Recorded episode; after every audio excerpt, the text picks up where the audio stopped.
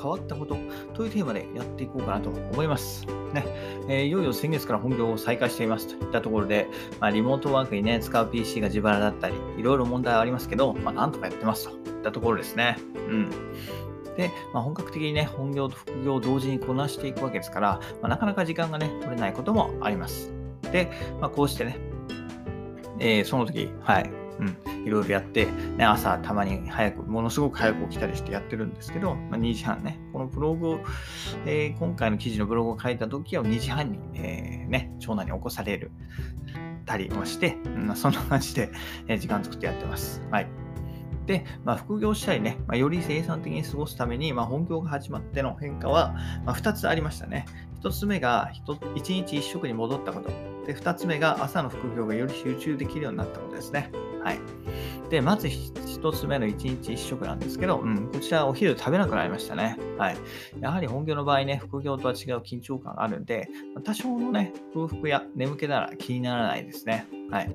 で、まあ、昼休みにご飯を食べずに何をしているかというと、長男との散歩で、えー、長男、長男の散歩ですね。うん。まあ、40分ほど歩いてくればね、まあ、早朝からのデスクワークで凝り固まった目や肩を解放して、まあ、午後の仕事に備えることができると。はい。で、えー、副業とかね、えー、勉強のように一人でやってるものだとどうしてもね、えー、まあね、甘えが出てしまって、食欲とか睡眠欲に負けてしまうんですけど、まあ、リモートワークとはいえね、しっかりその日のノルマがある状況では甘えてる暇はないといったところで、うんえー、しっかりね、今日もこなさなくちゃいけないんで、まあ、一日一食にして、まあ、集中力をできるつけるようになったといったところですね。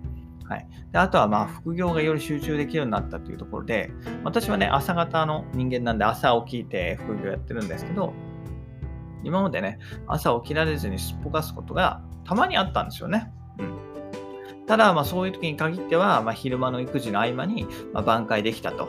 ただ、今はね、本業が始まって昼間のリカバリーができなくなっちゃったので、まあ、その危機感からなのか、まあ、寝過ごすことは一回もありません。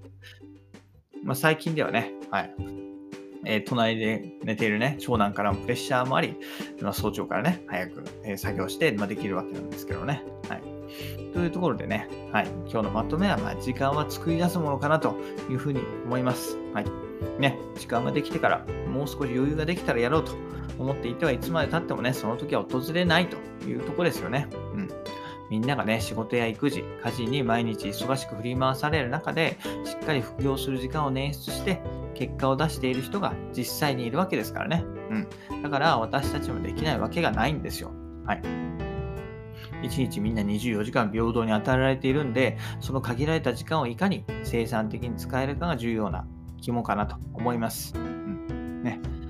時間だけできても、やる気が大きいのを待っていてはね、ただぼーっとしているだけになってしまいますので、はい。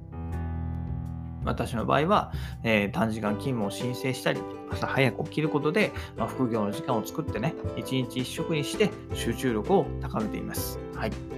で方法は人それぞれですので、まあ、自分に合った方法を見つけてみてくださいっていうところですね。うん、で手っ取り早い方、手っ取り早く見つけるためにはね、まずは他人の、えー、方法を真似してみることがいいのかなと思います。はい。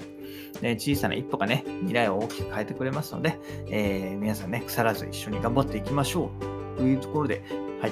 今日はね、えー、副業が始まって変わったことということについてお話しさせていただきました。それではまた明日。バイバイ。Have a nice!